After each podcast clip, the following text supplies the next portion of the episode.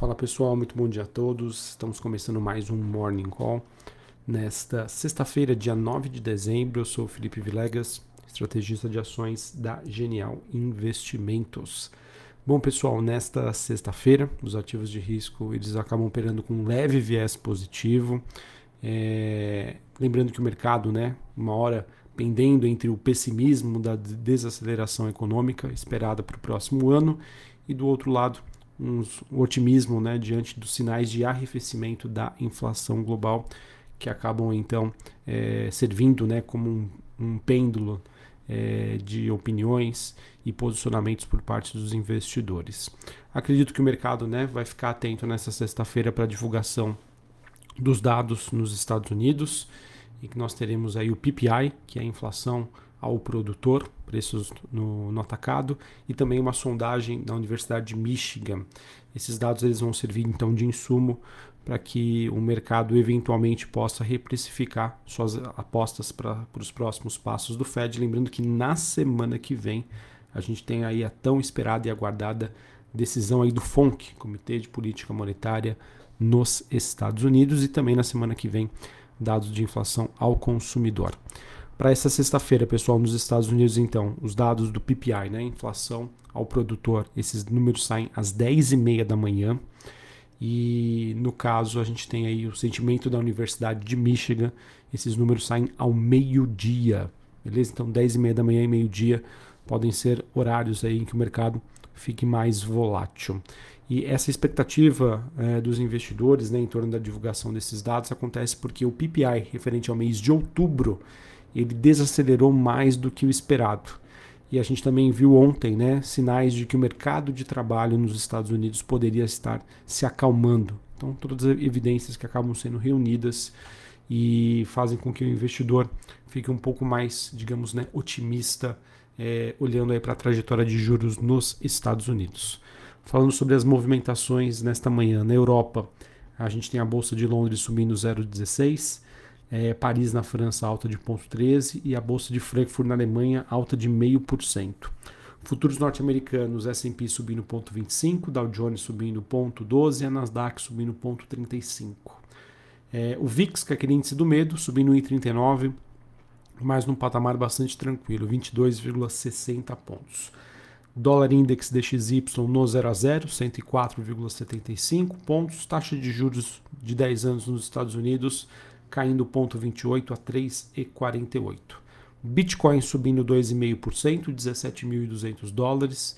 E a gente acaba tendo também um dia mais positivo para as commodities. Antes de falar das commodities, falar sobre os mercados asiáticos, em específico, o mercado chinês. Bolsa de Xangai alta de 0,30%, Bolsa de Hong Kong subindo 2,5%, mais um dia de uma alta forte. E a bolsa japonesa Nikkei subindo 1,18%. A gente teve durante a noite a China divulgando os seus dados de inflação ao produtor e ao consumidor. Ambos vieram em linha com as expectativas. Em relação à inflação ao consumidor, houve uma desaceleração de uma variação anual de 2,1% no mês de outubro, para uma variação anual de 1,6%, comparando novembro deste ano contra novembro do ano passado. Esse número ficou ligeiramente acima das expectativas, mas na margem, pessoal, o mercado esperava uma alta de 1,5%. Sobre a inflação ao produtor, houve uma queda de 1,3%, repetindo a variação no mês de outubro, e o mercado esperava uma queda de 1,5%. Tá? Ou seja, por mais que, por mais que esses dados eles, eles acabaram vindo né, piores do que o esperado, mostrou ainda né, uma desaceleração da inflação então, essa é uma situação que a China hoje não enfrenta problema, permitindo com que ela tenha espaço para colocar políticas monetárias expansionistas e conseguir, digamos, reativar, reaquecer a economia por lá. E a gente já começa a ver também é, indicadores de alta frequência mostrando essa recuperação na mobilidade urbana na China após os, os, primeiros passos que foram dados pelo governo na flexibilização da política de casos de Covid-0, e isso obviamente deve ter um impacto aí na atividade econômica, especialmente quando a gente olha ali para os setores de serviço e consumo doméstico. Tá bom? Também temos rumores de que novas medidas ao setor imobiliário na China é, também estariam sendo colocadas, né, estudadas para serem colocadas em prática, o que dá mais uma, um vetor aí de sustentação das ações por lá, em especial ao setor imobiliário. Beleza? Agora sim, falando sobre as commodities, petróleo subindo 0,83, apesar da alta de hoje. O petróleo que caminha para mais uma semana de queda semanal. É, olhando para os metais industriais, o cobre queda de 0,13%, níquel subindo mais de 2%, e o minério de ferro na China também tendo mais um dia positivo. É o minério de ferro que se encontra aí no seu mais alto nível em quase quatro meses. Sinais aí da, de que uh, o mercado, digamos, está animado aí com a situação na China e diante aí das medidas que foram anunciadas de apoio ao setor imobiliário para a próxima semana. Maravilha? Então, essas são as movimentações que nós temos hoje, um dia mais positivo, otimista e com a alta das commodities, eu vejo que acaba sendo um vetor positivo aqui para o mercado brasileiro. Lembrando que né, hoje tem Jogo do Brasil, meio-dia. Isso pode tirar um pouquinho aí a liquidez do mercado, certo? Falando sobre o Brasil, pessoal, infelizmente a gente acabou tendo uma quinta-feira, no caso ontem, de forte queda das bolsas por aqui descorrelacionando totalmente com o movimento que nós é, presenciamos lá fora. E esse movimento acabou sendo afetado principalmente por dois fatores. A aprovação da PEC da transição no Senado, que eu tinha a impressão de que estava precificada, mas não. Tá? Eu acho que, é, além da questão da PEC, a gente teve muito. É, acabou tendo aí muitos gestores né, famosos se posicionando aí de maneira é, crítica, né, rígida sobre tudo que está sendo feito e rebaixando né, as recomendações de Brasil. E isso acabou fazendo né, com que é, provavelmente a gente teve uma, uma zeragem, né, uma, uma saída, uma redução da, da exposição por parte do investidor local sobre tudo que está acontecendo em termos de políticas fiscais propostas pelo governo eleito e que vai afetar a trajetória de Selic e, por consequência, vai afetar uh, o desempenho da economia por aqui. É, então a gente teve a aprovação da PEC no Senado sendo um vetor negativo e a gente também acabou tendo indicadores de alta frequência que mostram sim uma evidente desaceleração da economia por aqui. E foi o que eu comentei recentemente com vocês, pessoal. É, eu vejo que o mercado, né, hoje ele trabalha com um cenário é, de inflação, né, talvez não no nível, né, da meta do BC, que vai exigir é, maiores taxas de juros né, nos próximos meses, nos próximos anos. É, tem muito a questão da ancoragem. Quando eu falo ancoragem, é sobre o que, que o mercado hoje precifica que teremos à frente. E, essa, e o que pode vir de contrabalanço é uma desaceleração da economia por aqui, é, que poderia ajudar a arrefecer esses indicadores de inflação. Mas enfim, pessoal, é uma linha muito tênue tá? entre a questão das expectativas do mercado, os maiores gastos que serão feitos aí pelo governo é, a falta né, de um nome de confiança, que eu acho que também eu venho comentando aqui com vocês, acho que é um vetor super importante, é, olhando aí para a equipe ministerial, para a equipe econômica, enfim. Vai, em 2023 a gente vai ter essa linha tênue entre uma desaceleração, muito provavelmente né, impactando na inflação, por outro lado, maiores gastos públicos e as expectativas dos investidores, certo? Sobre esses temas que a gente vem comentando aqui, né? Quem vai ser a equipe ministerial e sobre a continuidade aí da PEC da transição que agora segue na Câmara dos Deputados. De acordo com os jornais, Lula deve anunciar nesta manhã, né, dessa sexta-feira, a sua primeira leva de ministros, tá? em que nós teremos Fernando Haddad no Ministério da Fazenda, eh, José Múcio no Ministério da Defesa, Rui Costa na Casa Civil e Flávio Dino para o Ministério da Justiça.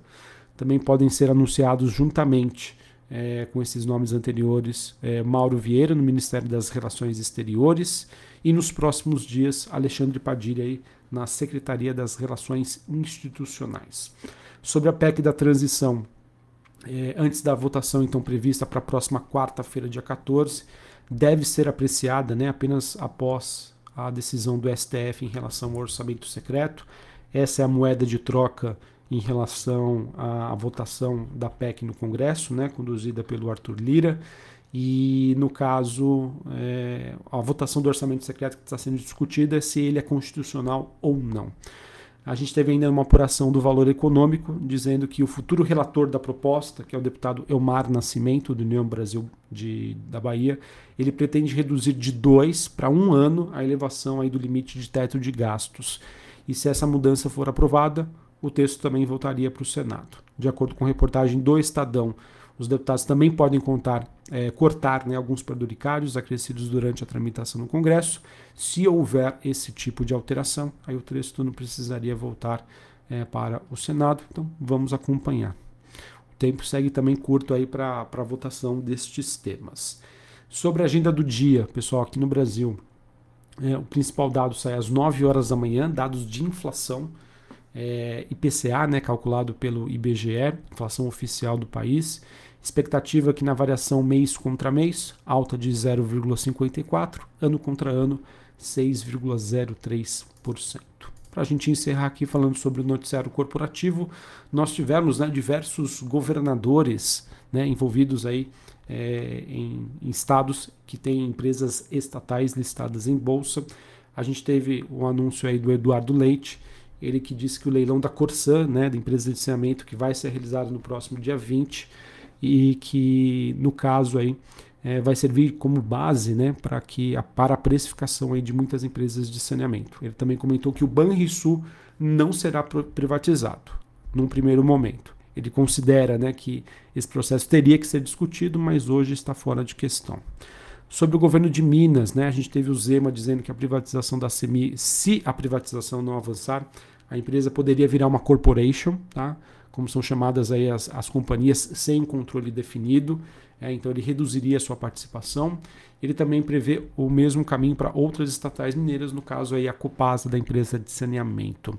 E a gente teve também é, o governador né, eleito, Tarcísio, afirmando que a privatização, privatização da Sabesp deve seguir um modelo né, que vai misturar a capitalização da Eletrobras e a venda aí de excedente da seção onerosa do pré-sal né, vejo que os governos têm por objetivo, aí, dado que an o ano que vem vai ser um ano difícil em termos de recursos, para acelerar esse processo então de privatização dessas companhias. Beleza?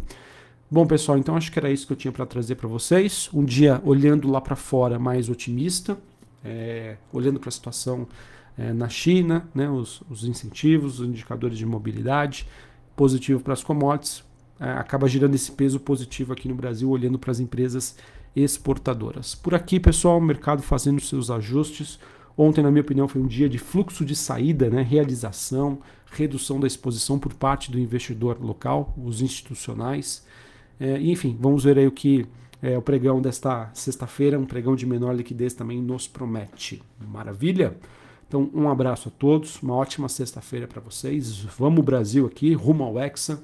Se Deus quiser, a gente passa pela Croácia para pegarmos, né? Acredito eu, espero que não, mas acredito eu, pegar a Argentina na semifinal. E enfim, Copa do Mundo também segue aí é, para a gente amenizar um pouquinho, né? Todos, todo esse sentimento mais negativo e de falta de perspectiva que a gente tem olhando para a bolsa e olhando para a economia brasileira nos próximos anos. Valeu, pessoal, um abraço e até mais. Valeu!